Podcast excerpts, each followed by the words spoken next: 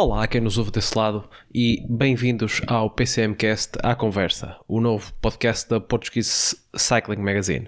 Já deves conhecer o PCMcast, o nosso podcast semanal que aborda os assuntos da atualidade com a nossa equipa de comentadores e de resto estreamos esta a segunda temporada esta semana e apresentamos também aqueles que são os novos integrantes do, do nosso podcast. Por isso, se não ouviste, podes uh, ouvir logo a seguir a este. E agora temos também o PCMcast à Conversa, um programa onde vamos convidar alguns nomes ligados ao ciclismo, uns mais famosos, outros menos, uns que certamente desse lado já conheces, outros que vão ser uma novidade.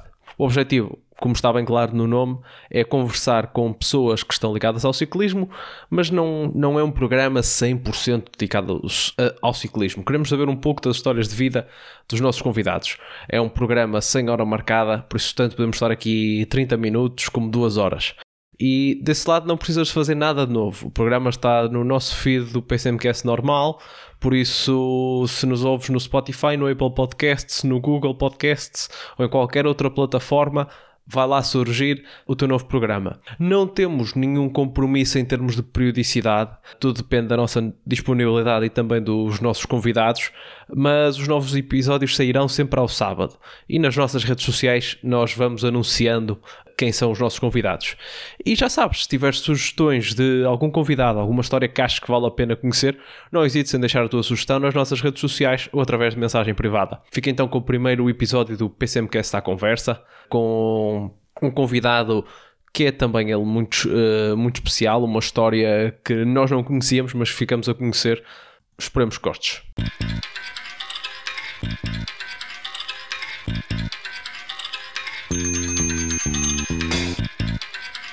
PCM Cast, o podcast da Portuguese Cycling Magazine.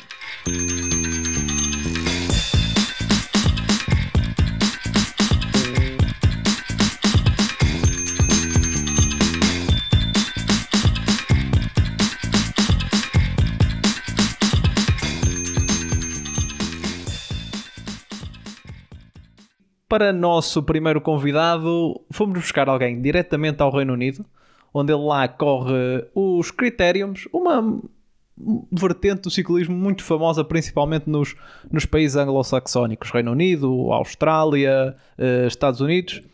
No seu currículo tem coisas impressionantes. Trabalhou na Red Bull, eh, já jogou na quarta divisão da Alemanha, foi internacional pela seleção de Macau e mais recentemente participou na Badlands, uma prova de gravel com mais de 700 km e sem assistência nenhuma.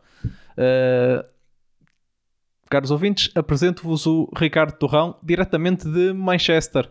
Ricardo, uh, seja bem-vindo e como é que anda aí o teu novo vizinho Cristiano Ronaldo?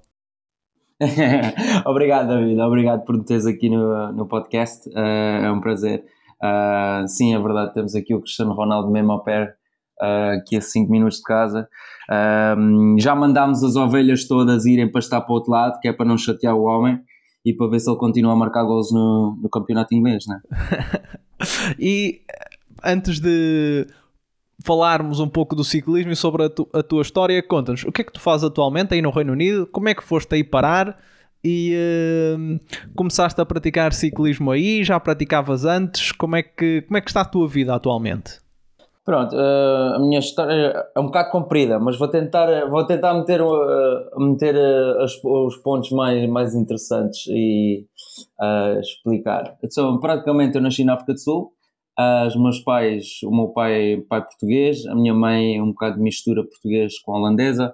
entretanto, a gente saiu da África do Sul, foi viver para Portugal, eu só tinha um ano e nessa altura vivemos até os meus sete, os meus sete anos no Alentejo, em Moura uh, cerca, fica a cerca de 60 km de Beja, para aqueles que não sabem. Um, e entretanto, quando fiz, quando fiz 7 anos, quando vou para a primeira classe, a minha família muda-se para Macau, uh, que na altura era uma colónia portuguesa, né? Uh, e entretanto, depois em no 99, acho eu, passa, passa para a China. E entretanto, a gente em Macau, eu com a minha família, tenho três irmãos também, Uh, sempre fomos, andámos na Escola Portuguesa de Macau. Um, entretanto, uh, aos meus 13, 14 anos, uh, uh, joguei, joguei contra uma, um estilo de escola do Arsenal na Ásia e eles convidaram para participar num torneio em Inglaterra. Entretanto, venho para a Inglaterra para esse torneio, faço faço cerca de um mês e pouco em Inglaterra, num torneio que a gente joga contra montes de equipas por Inglaterra, com muitos olheiros e isso. E entretanto, depois surge a oportunidade também de, de dar um salto a Portugal e tentar a minha sorte no Benfica. Entretanto, não fico no Benfica e vou tentar a minha sorte à Estrela da Amadora.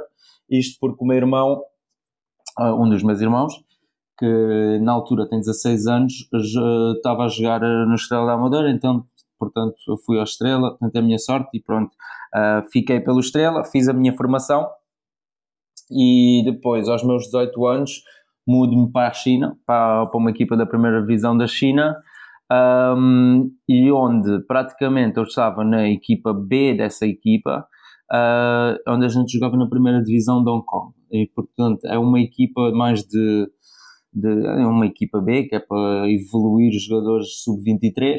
Uh, tive lá algum tempo e entretanto depois daí regresso a Portugal e tenho, tenho uns azares com, com coisas de empresários e, uh, e pronto, umas mentiras aqui e ali e, e acabo ser, por ficar sem clube.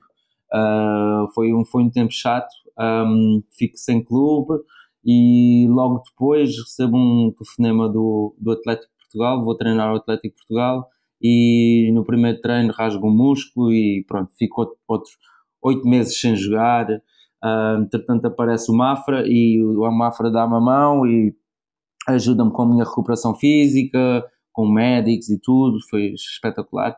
Uh, e depois daí surge outra vez a oportunidade de regressar uh, para Macau, para jogar a primeira divisão em Macau, onde pronto, fiz alguns anos e, e entretanto depois vou para a África do Sul para acabar os meus estudos e é aí que surge a oportunidade de, de, ir para trabalhar para a Red Bull em Macau, porque eles sabiam que eu estava na África do Sul, estava a acabar os estudos e que estava a trabalhar na Monster.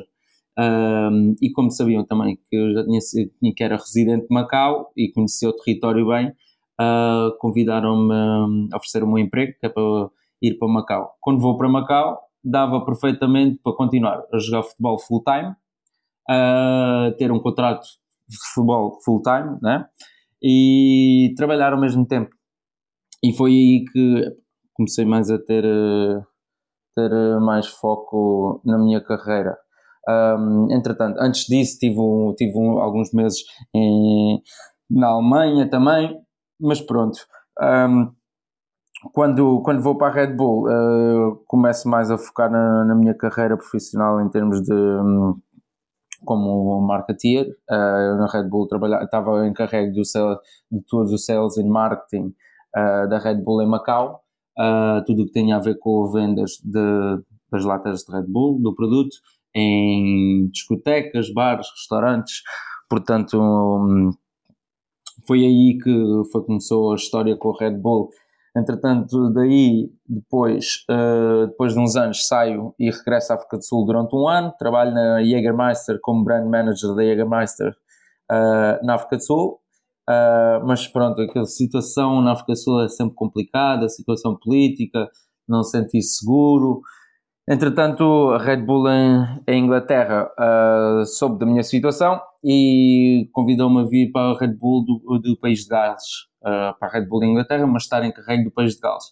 E, e, é aí que eu passo, passo a trabalhar para a Red Bull em, em Inglaterra, uh, em carrego do país de Gales e depois, depois de cerca de 4, 3 anos, de 3 anos no país de Gales pela Red Bull, entretanto surge a oportunidade de vir para Manchester e trabalhar agora, na companhia onde eu estou agora, que é uma agência de marketing, em que estamos focados uh, e somos especializados em criar e uh, fazer estratégias uh, e campanhas de marketing para festivais de música pelo mundo fora. Temos, trabalhamos com festivais da Austrália, até os Estados Unidos. Uh, temos vários festivais muito uh, conhecidos em Portugal, por exemplo, o Afro Nation em Portugal, temos, também fizemos o BPM em Portugal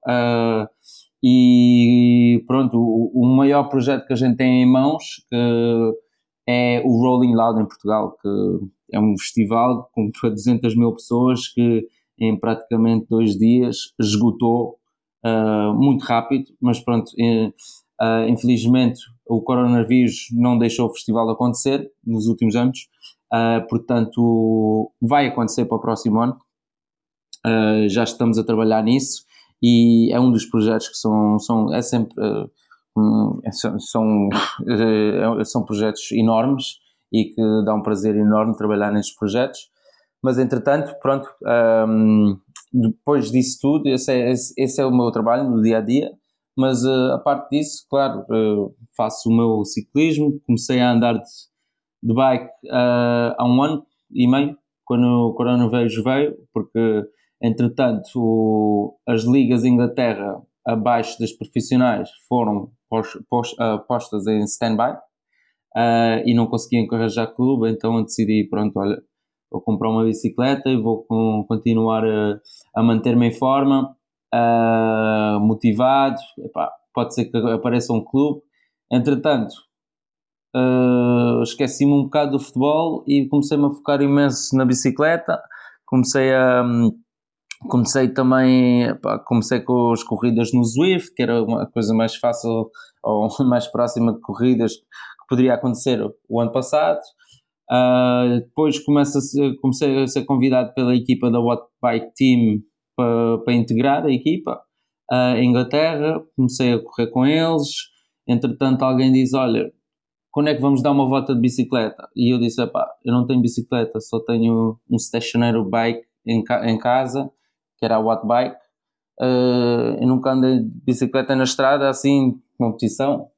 E, e pronto, isso deu-me na cabeça. Fui à trek, comprei uma bicicleta e pronto, até hoje não largo a bicicleta. é, sempre andar de bicicleta, treinar, tenho, uh, já levo as coisas mais a sério, uh, já vai agora, já vai há um ano que pronto, praticamente treino todos os dias, uh, tenho um, um, um, treinador privado, tenho corro para uma equipa de, de competição de estrada, Uh, mas tem, tem sido um ano espetacular pela primeira vez a correr e a competir na estrada e depois aparecerem vários sponsors que me dão a oportunidade de que, que me deram a oportunidade de participar no Badlands e, e, e pronto, é, é onde eu estou agora. Mas eh, eh, estávamos a contar no, no início que aí no, no Reino Unido há muito aquela tradição dos, dos e nós até estávamos a falar uh, antes de começar eh, até sobre um, uh, um ciclista muito famoso por essa, por essa vertente. Nós aqui em Portugal não conhecemos tão bem, por isso explica aí mais ou menos como é que isso funciona, porque vocês andam feitos doidos no centro de uma cidade ou às vezes ali é, é, numas zonas recônditas a fazer circuitos maioritariamente planos, velocidades muito loucas para uh, discutirem ali normalmente num sprint uh, a muita, muita velocidade. Sim, sem dúvida. Uh, os critérios, ou mais conhecidos por crits, né, em Inglaterra, uh, nos Estados Unidos, uh, é uma. Está é, tá na moda. há critérios. chega a haver critérios só na minha zona, chega a haver praticamente, se quiseres correr todos os dias, consegue correr todos os dias e estamos a falar de critérios com 80 a 120 pessoas. Uh, a competitividade em termos de critérios aqui é enorme. Uma das razões porque, porque, porque é que muita gente se mete, em critérios é porque é a maneira mais, vamos dizer, mais rápida e fácil de acumular pontos para poderes uh, progredir na, nas categorias. Porque aqui, para, para, para, para progredir em categorias, tens de acumular pontos. E essa chega a ser uma das, das maneiras mais fáceis, porque são corridas de uma hora, são corridas de 50 km, 60 km, uh, à volta de, pode ser, uh, costuma, temos o, em Inglaterra temos o National Crit Series, que é praticamente no meio de, de, de, de umas vilas ou de umas cidades mais pequenas, uh, mas, é, uh, mas é, é, tudo organizado espetacularmente, muito, muito bom.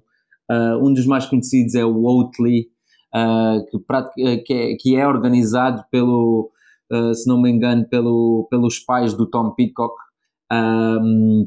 É onde ele ficou, ficou, ficou conhecido, foi, foi, nesse circuito também, mas aqui os critérios são, é muito forte, é muito, é muito rápido, há muita competição, uh, há muito ciclista que só se foca em critérios, por exemplo, eu conheço muita gente que só faz critérios, não faz provas de estrada, e e é, é, é, como eu digo, é muito, é muito competitivo, uh, é muito difícil, uh, por exemplo, ne, ne, neste tipo de corrida, haver uh, os breakaways, os conhecidos breakaways.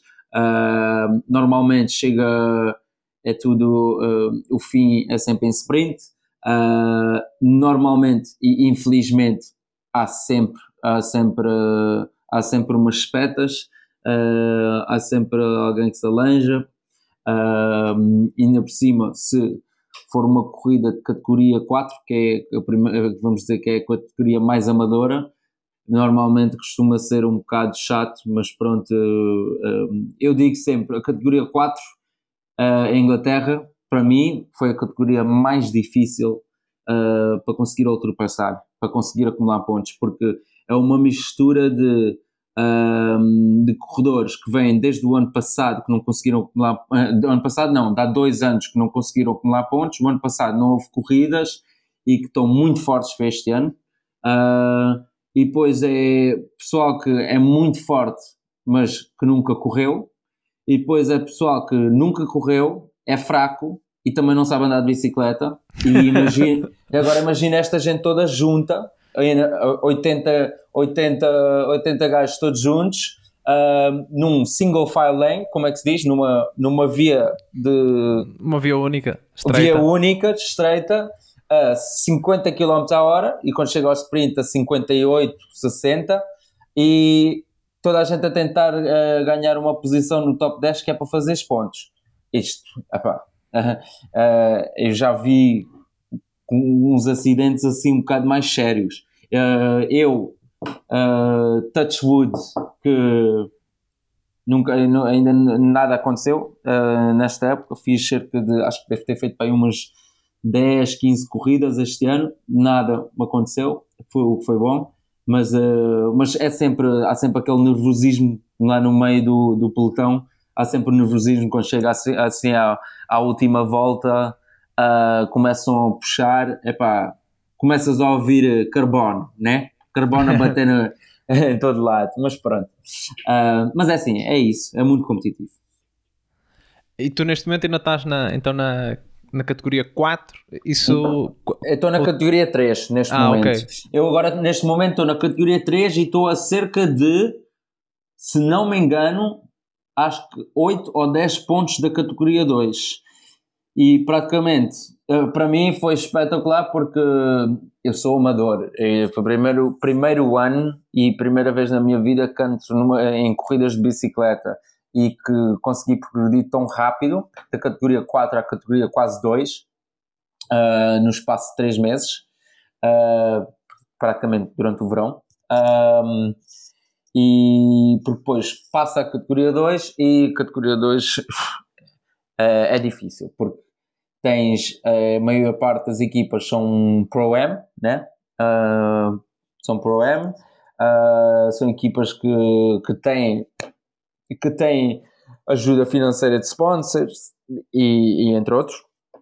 Uh, mas também o mais difícil é porque aqui em Inglaterra é o seguinte: uh, eles metem os juniors, né, os juniors, a competir com o pessoal normal.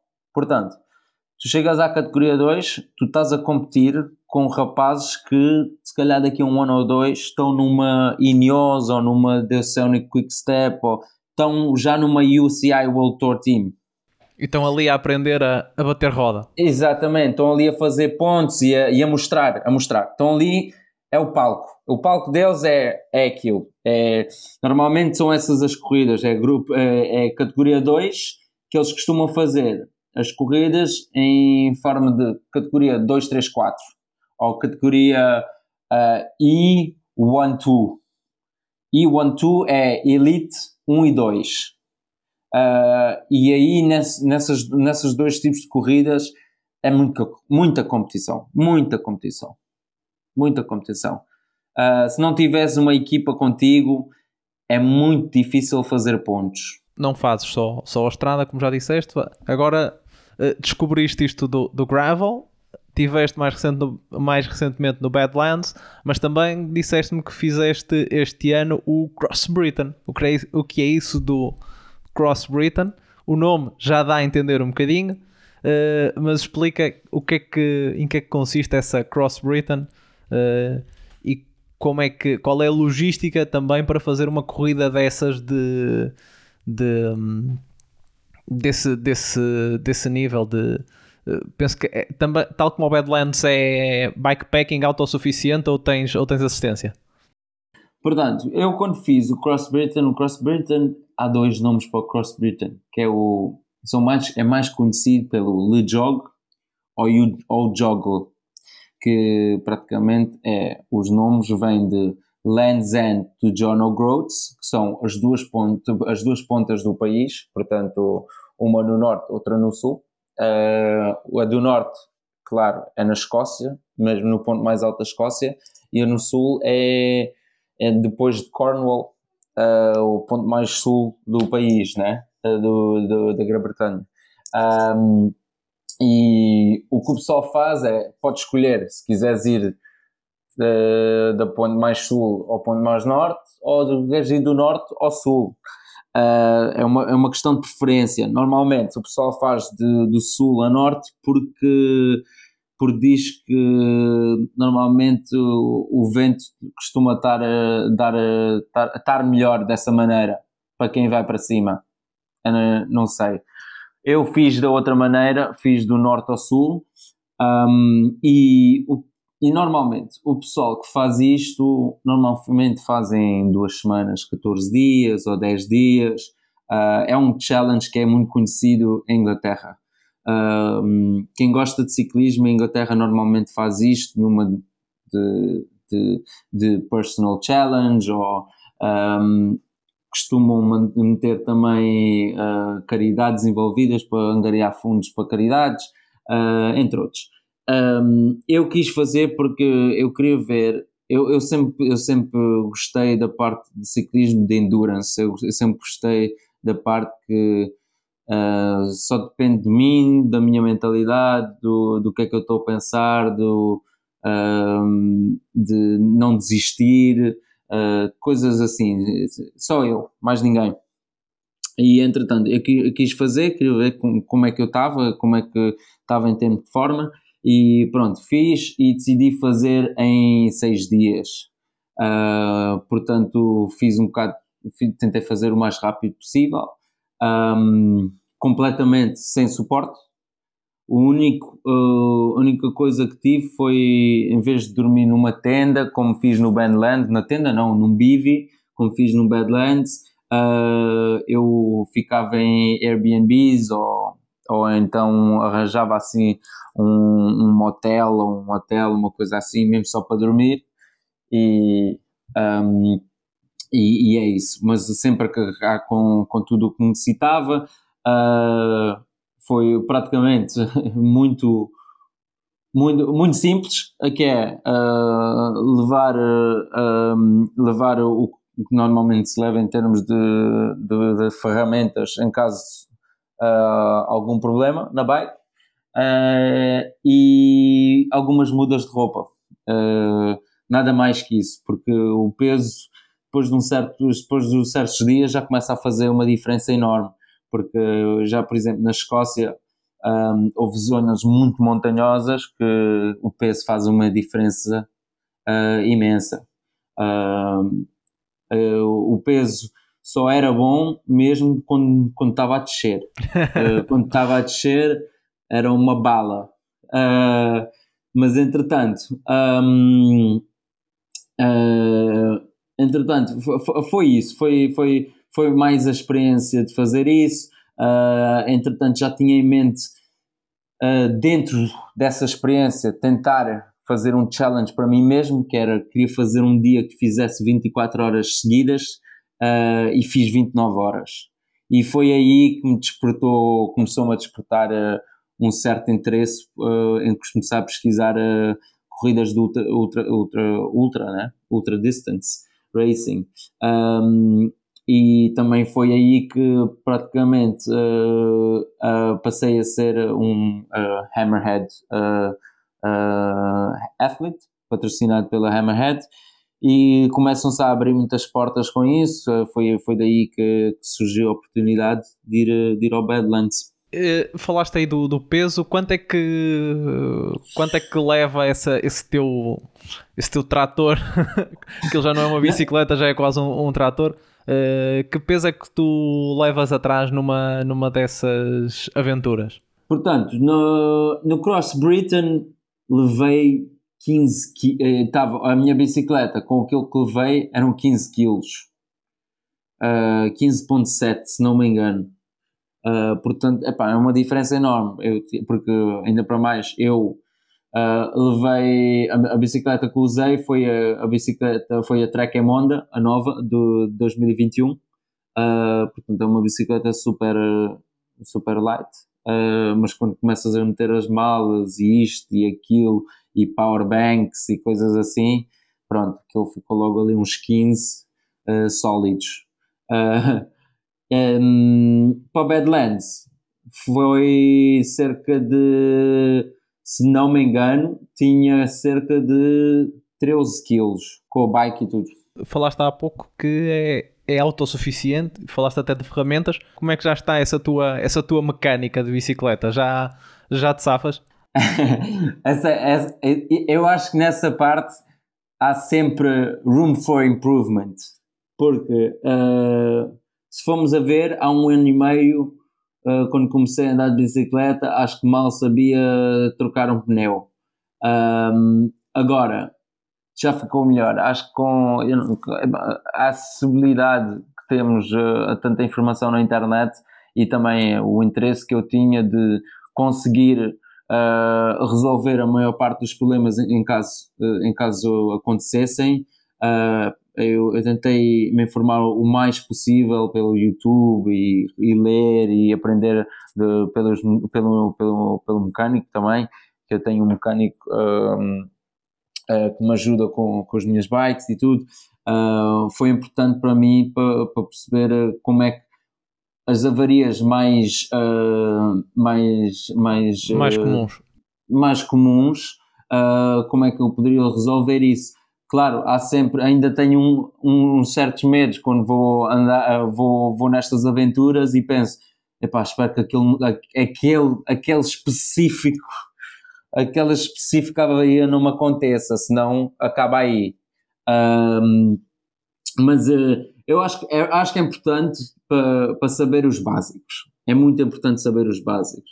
Uh, saber uh, também a parte de de, das mudanças, das partes, de, é claro, de trocar um pneus ou arranjar, se, for, se fosse preciso, meter uns plugs, umas coisas assim, pelo menos para conseguirmos andar até ao, a cidade mais próxima para chegar a, a uma oficina e pedir outra ajuda, Uh, acho que isso é, o, é, é, essencial nestas aventuras, sem dúvida. Mas tu, numa, numa, numa aventuras dessas, podes fazer isso que, que disseste: chegar a um, um, Ou seja, tu não podes levar um mecânico ou uma equipa de suporte contigo, mas podes chegar a uma cidade e levar a bicicleta a um, uh, a uma, a uma, a um stand que te, que te ajudem.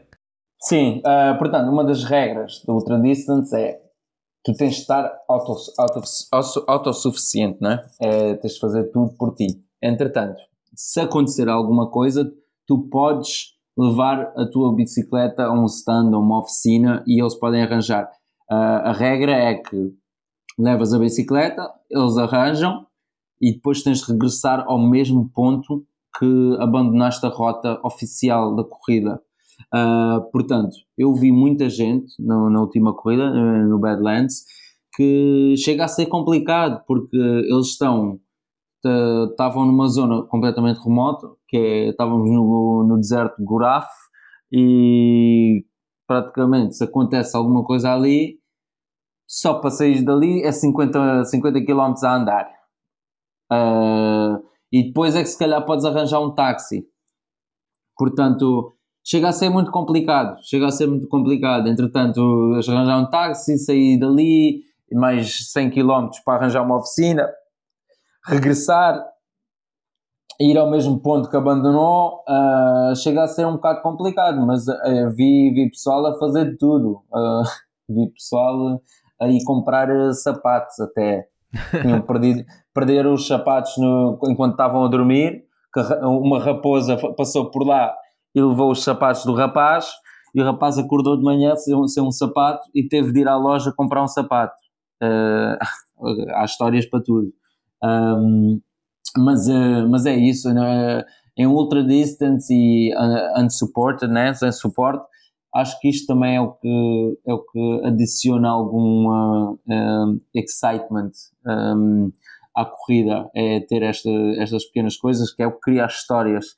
Uh, em ultra distance há muitas histórias, há, há muito há, há muita conversa, há muito há, muita, há muitas uh, novas amizades e conhece-se muita gente e, e troca-se troca-se há muita conversa e, e, é, e, é, sempre interessante saber uh, as histórias de toda a gente, como é que foi a corrida, o que é que aconteceu, o que é que não aconteceu, porque são, são corridas duras, uh, são muitas horas na bike, uh, muito sacrifício, mas é, é, é, interessante, é sempre correr ouvir o que é que o pessoal, uh, o que é que o pessoal uh, costuma encontrar pelo caminho.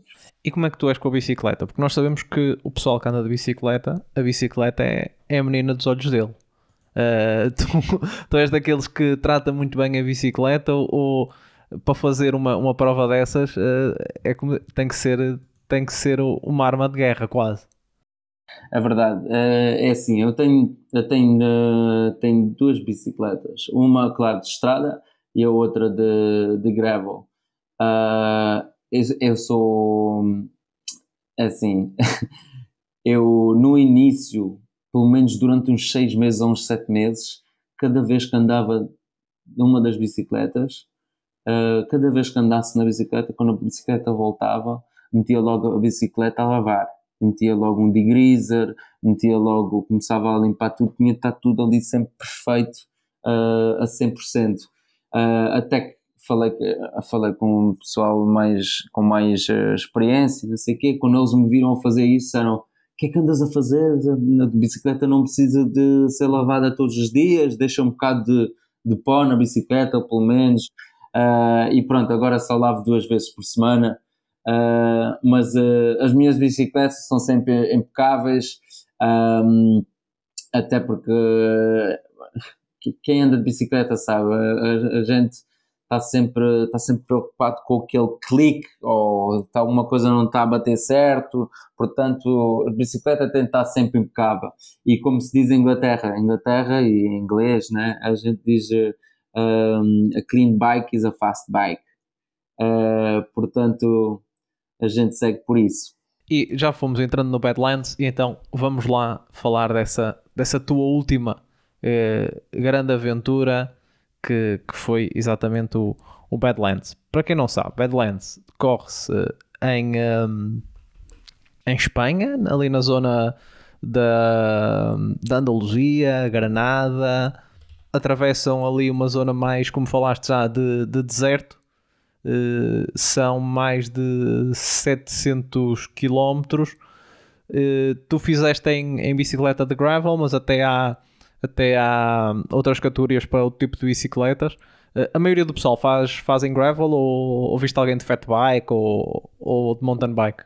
Portanto, o Badlands é muito especial. Ehm, é, é, é, como disseste, uma prova de precisamente este ano foi de 747 km mais de 15 metros de elevação um, e há uma mistura enorme de, de tipo de terreno. Uh, sem dúvida, isto é uma prova para gravel bike e, ou uh, mountain bike. Vê-se muita gente, uh, vê-se alguma gente de mountain bike um, em que, sem dúvida, nas partes mais técnicas, havia, há, partes, há partes técnicas, muito técnicas, que sem dúvida com o mountain bike é mais fácil, é mais fácil passar. mas ainda há muito, muitas, muitas partes da, da corrida que praticamente uh, os 260 participantes que passaram por lá uh, dizem uh, não dava de bike, não dava, não dava para andar, temos de sair da bike e temos de caminhar. há, há partes que havia uma parte em concreto que, que é no deserto de Tabernas, que é o segundo deserto que a gente atravessa na corrida, que mesmo a organização, quando foi o briefing, diz pessoal, esta é uma parte uh, muito perigosa, não convém, não convém não, não façam isto à noite uh, e são 8 km que não dá para andar, tens de caminhar com o bike. Uh, e, e, e, é mesmo, é, é, é, é são muito difíceis, são, é, são partes que se tiveres vertigens não passas. Essa é a primeira coisa. Uh, é, mas é espetacular, as, as, as, paisagens são espetaculares, mas uh, voltando, a, voltando à pergunta, é sem dúvida esta prova tens de fazer uh, ou é de gravel bike ou de mountain bike. Qual foi a, a, logística que tu preparaste? Como é que te preparaste para, uh, para ir para lá, ainda mais com esta questão do, do Covid, agora com, com, aí com, com o Brexit uh, que já, que já, que já está em. Que já está confirmado, por, por assim dizer, que já está tudo, tudo, tudo em ação. Uh, o que, qual é que foi a tua, a tua logística para ir para este, para este Badlands, onde usaste aqui o. Estou a ver por acaso no site por curiosidade o, o dorsal ou frontal, o, o 111. Sim, então foi, uh, foi assim. Uh, em, termos de, em termos de preparação, eu agora que, que já estive no Badland, eh, já estive lá e fiz a, a competição, uh, acho que podia-me ter preparado muito melhor. Acho que, acho que uh, como é que se diz? Underestimated. Subestimaste. subestimei e toda a gente que estava na corrida, eu ouvi muito, muitas vezes repetida esta, esta palavra e esta este dizer I underestimated uh, Badlands. Um, mas eu estou a dizer quase toda a gente dizia, dizia isto.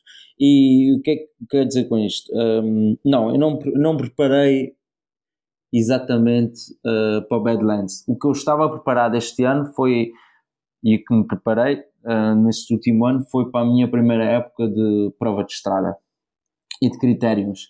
Entretanto, quando surge a Hammerhead, aí é que as coisas mudam, porque a Hammerhead depois diz: Olha, a gente quer que vás para a Badlands, fazes a competição, uh, não te preocupes com o resultado, o que a gente quer mais é conteúdo, quer que a gente fale como é que é a experiência, porque a gente somos, uh, somos um dos patrocinadores oficiais. Para quem não e sabe, pronto, a, Hammerhead é uma, é uma marca de GPS da... Exatamente, dos Estados Unidos, uh, da Califórnia, e praticamente neste momento estão muito bem inseridos em termos de GPS, com muitas recomendações, muito uh, com, com, estão muito bem inseridos no mercado. São, o, são o, os concorrentes da Garmin e da Exatamente, e da, da Garmin ah, e da Wahoo. da Wahoo. Exatamente. Uh, entretanto, quando fui, para, quando, fui para, uh, quando comecei-me a mentalizar do Badlands, a única coisa que sabia era mesmo, pronto, vai ser gravel, eu nunca fiz gravel. Tenho, tenho que começar a, primeiro tinha de arranjar uma bike gravel e começar a treinar na bike. E depois era mais, porque a distância não, não, não me fazia confusão ou não, não era o meu obstáculo. O, para mim era obstáculo, era a parte de gravel e a parte de como é que eu vou fazer o setup da minha bike. Uh, porque eu nunca tinha tido uma experiência assim de pronto, ir para as montanhas e fazer gravel e fazer 15 mil metros em 4 dias. Um, portanto, um, estava um pouco sem experiência nessa parte. O que, o que eu fiz para me preparar para isso foi apliquei um bocado, eu já vinha com uma forma, estava num excelente, uh, uh, uma excelente forma uma, da minha prova de estrada, que eu já tinha preparado o ano todo para a prova de estrada, e tentei transferir para, para o gravel, para, para, para depois me concentrar só no Badlands. Cerca de, até que vergonha dizer isto, mas eu só me consegui, consegui comecei a concentrar no Badlands um mês antes da competição. Aí é que eu comecei a pegar na bike e disse: Olha, a partir de agora, estas próximas quatro semanas vou só fazer gravel. Um, o que se calhar foi um, um erro ou um, um, risco enorme, porque quando eu cheguei à Espanha, comecei a falar com, com, os outros, uh, com as outras pessoas que estavam na competição, havia pessoal lá que estavam a preparar isto há um ano estavam lá há um ano a treinar para o Badlands e eu comecei há um mês a treinar para o Badlands e foi a primeira vez que andei numa bicicleta gravel. Eu, um mês antes de ir para o Badlands, ainda estava a perguntar ao meu mecânico quais são os pneus que tem de usar para isto, porque eu não tenho a mínima. Eu disse: Olha, olha lá, achas que tenho, tenho mudanças que chegam e que e este pneu aqui não se fura? E ele: Yeah, esse pode ser. E como é que é? Ele, dizer, ele a dizer assim: Então, mas como é que é o, o, coisa, o piso? Um, e eu assim, epá, olha aí para estas fotos, vê lá, o que é que tu achas? E ele, epá, acho que vais precisar de um 40.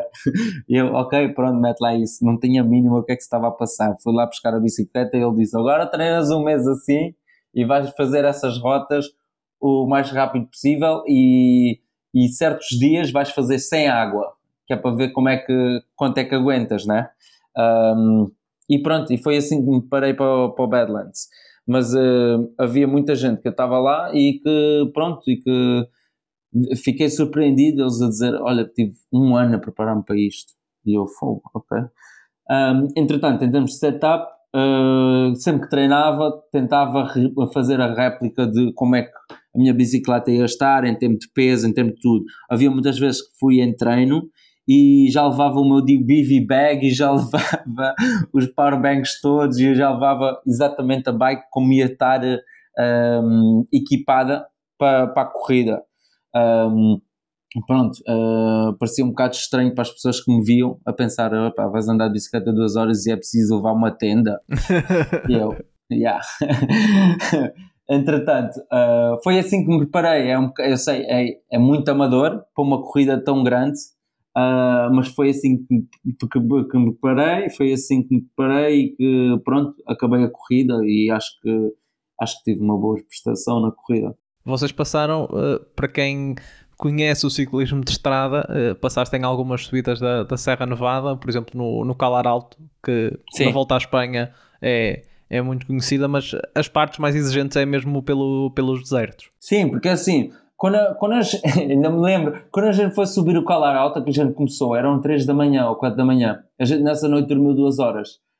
E eh, eu digo a gente porque uh, quando eu saí da, da, da, da vila antes, uh, antes do Calar Alto, uh, se não me engano é Gore, que se chama a vila, um, Uh, havia mais pessoal, né? Havia mais pessoal, então a gente diz: pronto, então vamos juntos e pronto, fazemos essas subidas e depois cada um vai à sua velocidade, né? Uh, isto cada um vai por si. E começámos a subir, epá, e aquilo ia, ia, ia, e começámos até em coisa, em Alcatrão. Quando começámos em Alcatrão, o pessoal a dizer, é, isto vai ser rápido, a gente hoje, a gente hoje vai fazer 350 km, se isto fosse para ser, a gente faz 350, não faz mal. E a gente chega aí em top 20 da corrida, está bem, está. Depois para aí 20 minutos, aparece assim uma estrada, a estrada de Alcatrão para a esquerda e, e o, o gravel para a direita. E aquilo a dizer, pronto, agora vais para o gravel que é para aprenderes, não é? Oh, tá bem, demorámos umas 5 ou 6 horas para chegar lá acima. Qual é que foi uh, a etapa mais longa que fizeste? Também temperaturas, que temperatura mais elevada é que apanhaste? Quais foram assim os picos durante, durante estes 6 dias, não foi que, que demoraste? Eu fiz em, eu fiz em menos, eu fiz em menos, eu fiz em 4 dias e pouco. 4 dias e 4 dias e 10 horas, não sei, uma coisa assim, 4 dias e pouco. Um, o tempo limite são 6 dias, uh, se não me engano. E oh, pronto, as partes mais complicadas. As partes mais complicadas eu vou dizer, a parte mais complicada de todas foi os primeiros 50 km. Os primeiros 50 km, chegas a 50 km, já escalaste 2500 metros. Os primeiros 50 km, se não estiveres atento e se deixares-te ir pela adrenalina e pela, pela aquela vontade de estar a competir e estar lá no meio deles e ir lá para a frente, se não estiveres concentrado, uh, perdes muita energia nisso porque, por exemplo, eu fiz esse, esse eu tive esse, esse, eu fiz esse erro, foi, eu quando comecei, aquilo, aquilo quando começas parece um critério, aquilo foi espetáculo, estás a ver, a gente quando começou eram 150 pessoas, uh, gajos a querer todos ir lá para a frente, e eu a pensar, espera aí, este pessoal não sabe que isto é mais de 700 km, 750 km de corrida, entretanto... A gente começa a fazer a primeira escalada e depois o pelotão aí cortou logo e depois ficámos uns cerca de, acho que éramos para aí uns 17, 18, é, vamos dizer 20 na frente. Aquilo partiu logo na primeira escalada e eu ainda consegui uh, estar nos primeiros 20. Chegámos ao primeiro uh, secção de gravel, ainda estava ali. E entretanto, depois dos primeiros 2 km ou 3 da primeira secção de gravel, aí é que eu comecei a cair, porque uh, aí é que eu comecei a notar o que é que eu estou a fazer aqui no meio. Estes gajos que todos querem ganhar, estes gajos todos que têm na mala três barras de chocolate que é para 750 km e não têm mais nada. Uh, e eu ando aqui com com, com, com inflatable mattress, com três power banks, com 15 quilos, uh, a tentar, uh, a tentar um, a tentar estar ao pé deles. Mas claro, uh, eu não estava ali para isso, eu estava ali mais para, para acabar a corrida. Um, e essa parte foi, foi talvez a mais complicada, foi os primeiros 50 km. Um, em 50 km eu vi tudo, vi uh, pessoal a cair, vi pessoal desidratado, vi pessoal a vomitar, vi pessoal, já havia já pessoal que já tinha tido 5 furos, um, vi pessoal também já com, como é que se diz o merch hanger uh, em português? A zona das mudanças de trás, o, o derailleur. Sim, o desviador, desviador. Sim, já partidos, já vias tudo. Uh, eu acho que essa parte foi a parte mais complicada. Foi, foi aí que eu cheguei mesmo, uh, quando, depois de 50 km, eu lembro de pensar: espera aí, eu ainda tenho mais 700 km disto, não estou a ver como é que vou fazer isto. E entretanto, também é, é estão 47 graus, 47 graus, um, que por mais água que tenhas, tu chegas a um ponto que não queres beber água, porque a água tá, parece um chá, parece, está tá mesmo quentíssima. Uh, e a única água que eu tinha fresca mesmo é a, a água que tenho no meu Camel Pack, porque estava mais protegida do sol. Uh, e é tentar uh, guardar essa água, que é um litro e meio, porque as outras duas águas que eu tinha comigo, epá, uh, mesmo só em caso de eu precisar mesmo de água, porque já estavam mesmo a ferver. Um, mas essa é a parte mais é, é, que eu acho que foi mais complicada, foi a parte que vi, vi estrelas. porque um, também chegas a essa parte e já começas a a sentir uh, se vais ter queimbras, uh, vi muita gente com queimbras, por exemplo. Um, não sei, eu acho que o, o, que mexeu muito foi a adrenalina. Um, depois disso, depois disso, no primeiro dia eu fiz cerca de 170 km, ok? Um, o meu objetivo era passar dos 200, mas eu não conseguia mais nesse primeiro dia. Mas há um dos dias que eu acho que faço 200 e 140 km, uma coisa assim. E, e, acho que é a partir do terceiro dia, porque aí é que já me sinto muito bem, sinto-me bem com, com o clima, uh, começo a, a, entender o ritmo um, e também começa, o meu corpo começa a habituar mais a, a, a, pronto, a não comer tanto e estar sempre a beber e, e, e não parar e, e, o clima e acostumar-me ao clima. Um, há muitas zonas que são complicadas. Há muitas zonas que são complicadas. Se estiveres no deserto e tiver 47 graus, vai ser complicado. Uh, isto é uma corrida que, se for esperto e se andares uh, continuares sempre a andar, mas também fizeres as partes mais difíceis durante a noite, né? Uh, é o melhor que podes fazer, porque depois as temperaturas descem. Mas agora é assim, para fazer essas partes durante a noite tens de ter equipamento bom para poder fazer essas partes durante a noite. Porque há, há, muitas, há, há muitas zonas que são muito técnicas. Portanto, é preciso estar em controle, não, não, não pode haver falhas. Um, há muitas zonas que se falhas uh, vais da, cais da montanha, sem dúvida. Uh, e chega a ser perigoso. Chegando ao fim, qual é que foi a tua, a tua sensação quando, quando chegaste? O que, é que, o que é que sentiste? O que é que também comentavas com o pessoal que, que chegou contigo? Como é que, como é que foi chegar ao fim? E como é que está, tu terminaste essa aventura há quantos, há quantos dias? Há quanto tempo? Foi há duas semanas por aí? Há uma semana. Há uma semana. Há uma a, última, a última a sexta, quer dizer, a quinta, quinta. A última quinta-feira. Agora que já passou esse tempo todo, como é que tu já, já digeriste esta, esta aventura e, e como é que o teu corpo, como é que o, o teu corpinho está?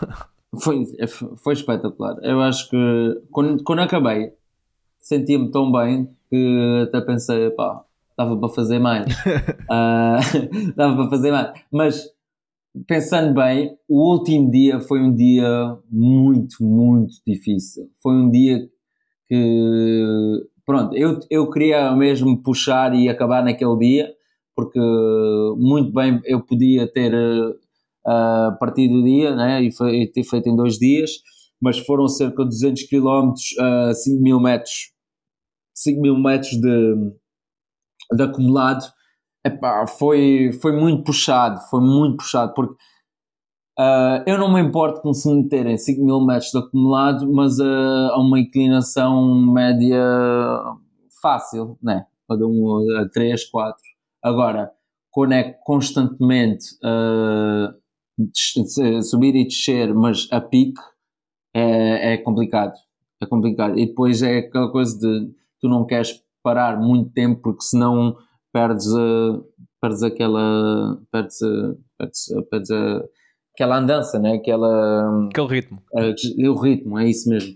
Um, mas uh, foi, foi uma sensação fantástica acabar com, com acabar e ver uh, o pessoal a acabar, ver pessoal que, que não acreditava que ia acabar, ver pessoal que teve muitas dificuldades um, para, para conseguir ultrapassar os primeiros dias.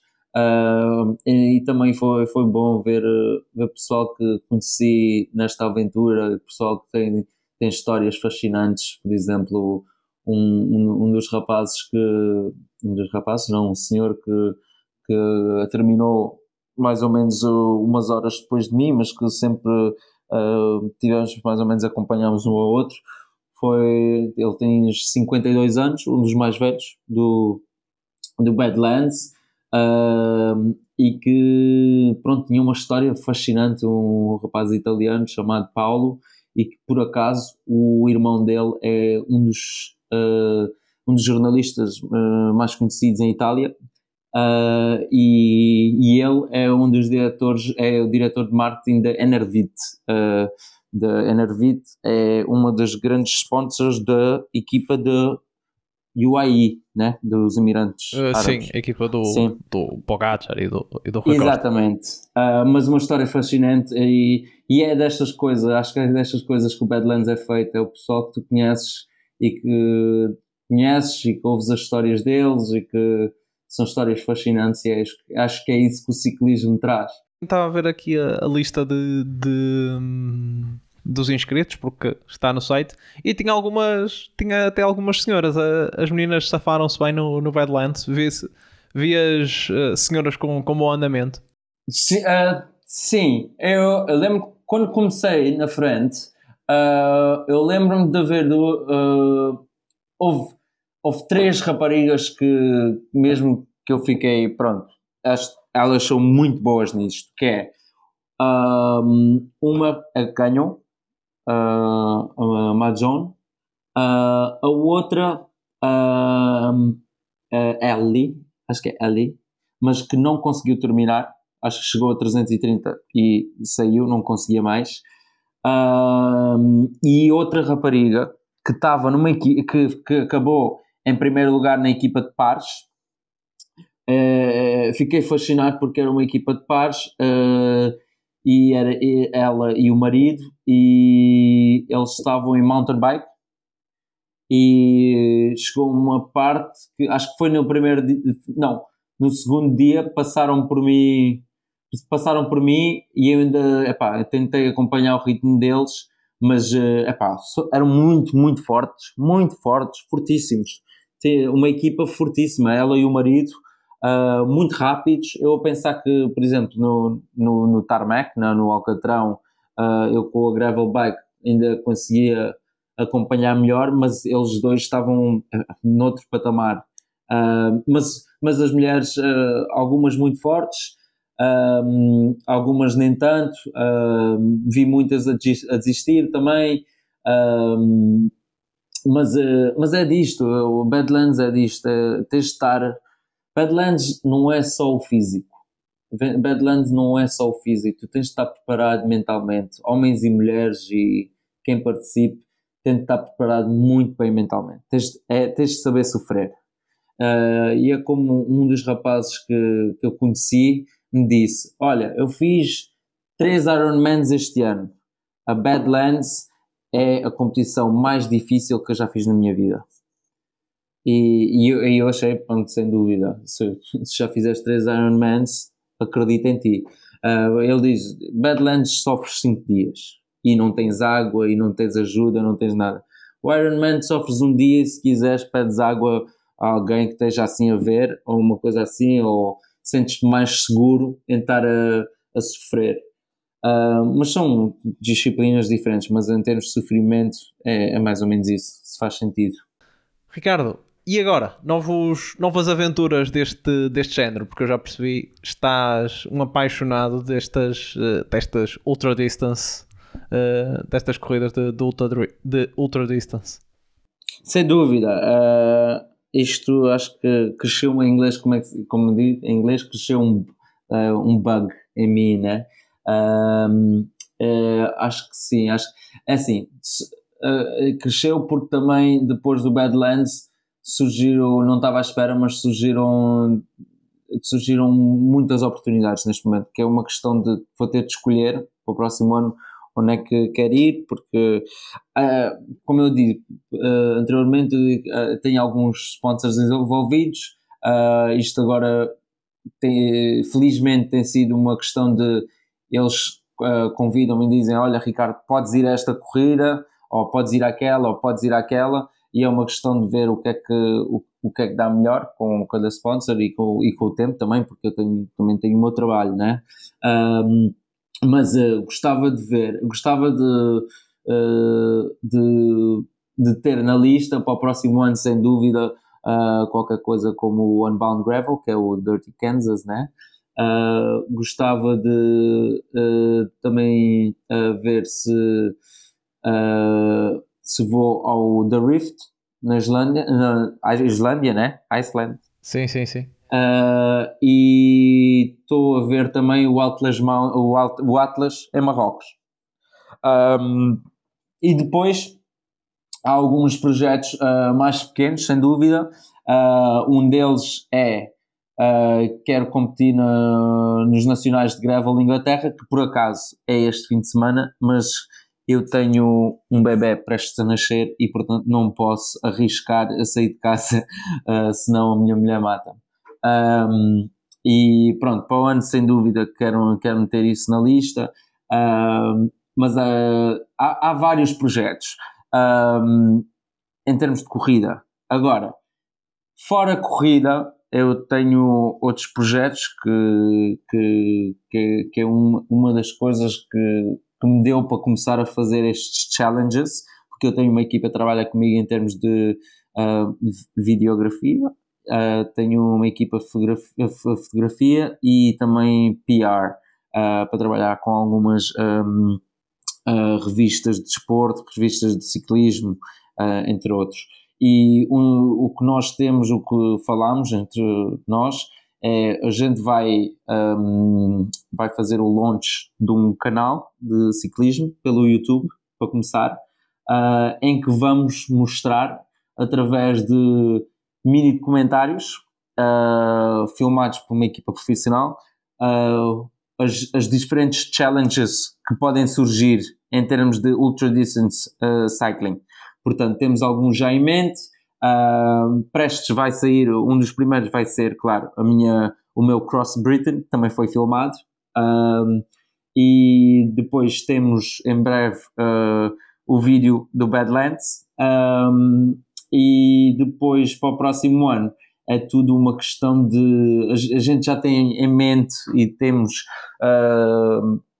temos projetos para, para, para vídeos épicos com com uma mistura de, eh, de challenge com, um, com, com turismo, com um, um, um bocado de tudo, com aventura, uh, velocidade, com uh, heritage, como é que se diz heritage? É com uh, heritage em termos de com ligação à cultura de um certo país estamos a trabalhar nisso em termos de com várias uh, diferentes marcas, né? Por exemplo, uma das marcas é a Tatic Sport, que é de Girona, uh, e estamos a falar num projeto para fazer um vídeo épico, um mini filme épico com eles, cerca de 10 minutos, mas que com, que, com qualquer coisa que, que nos dê com o objetivo de lançar num dos film festivals para o próximo ano.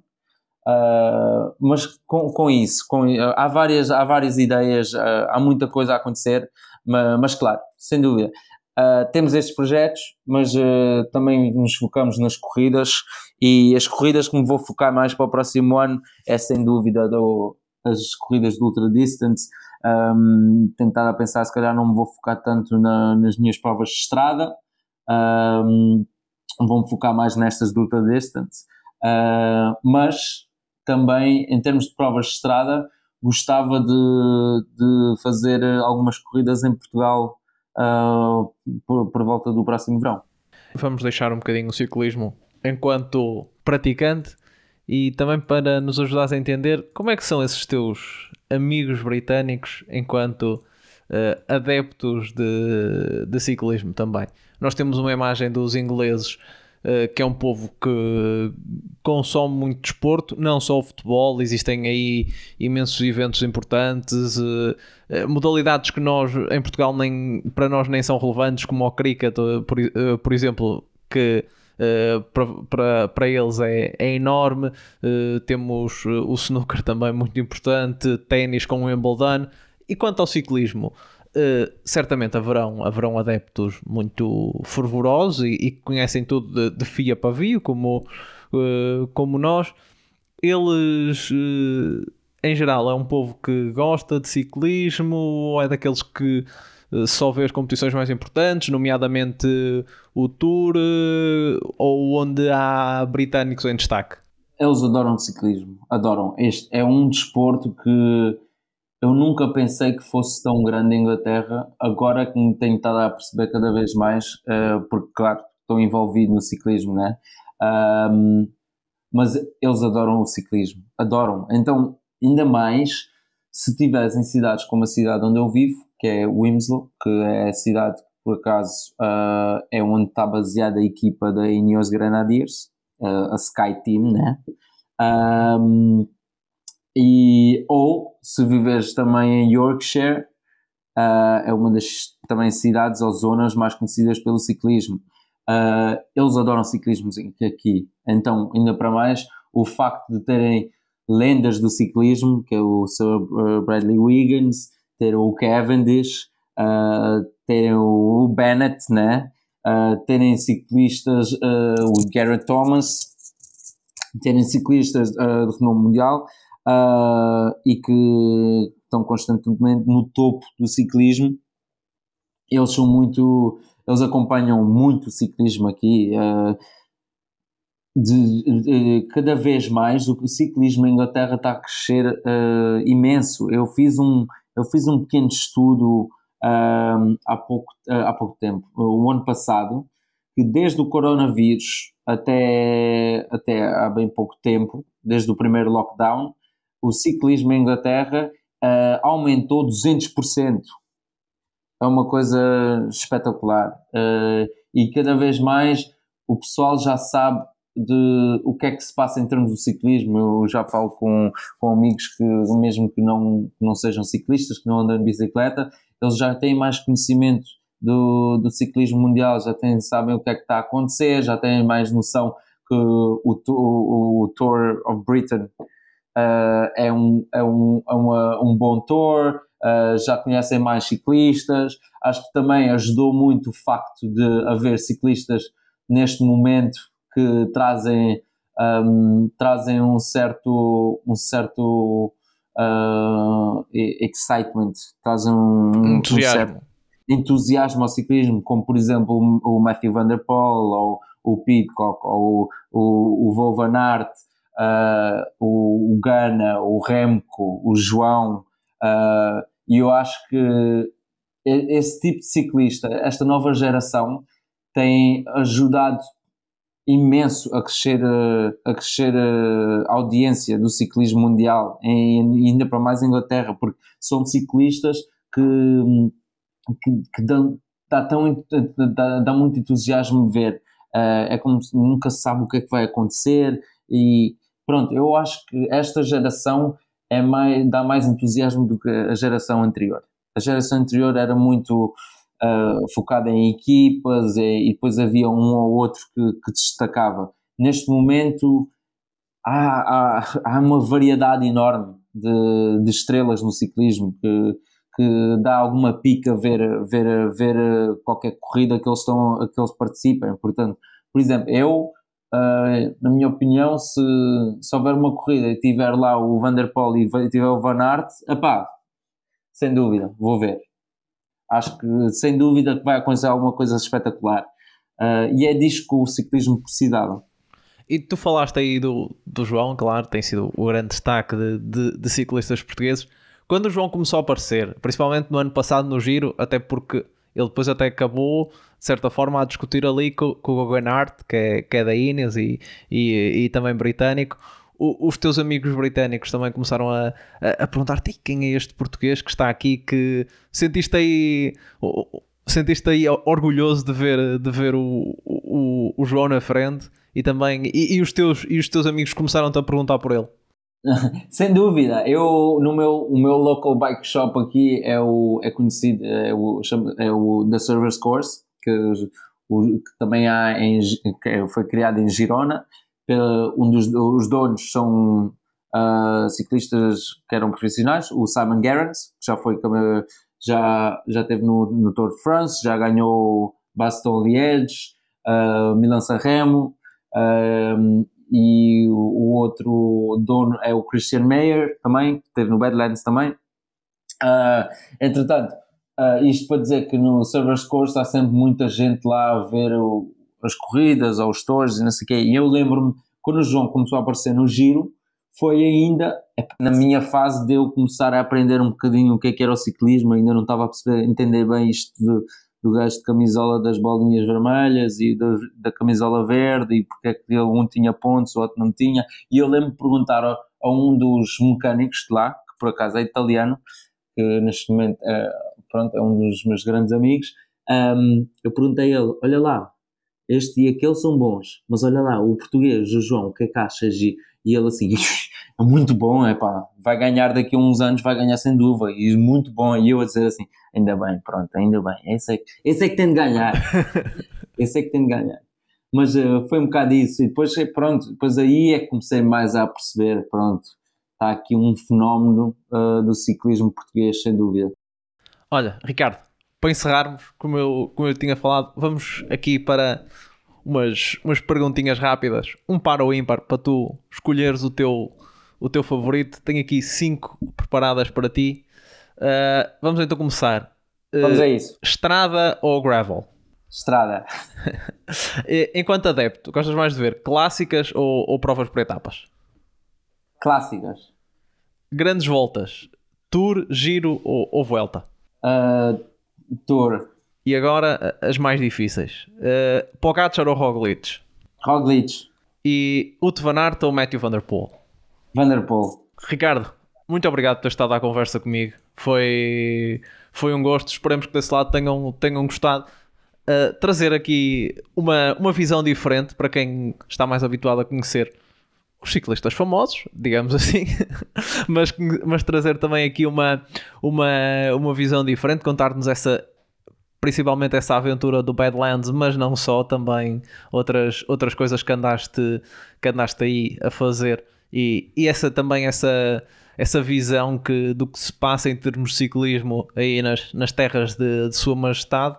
Uh, Ricardo, um abraço e quando tiveres mais aventuras para contar, certamente nós vamos falar. Obrigado, David. Um abraço para vocês. Obrigado por tudo.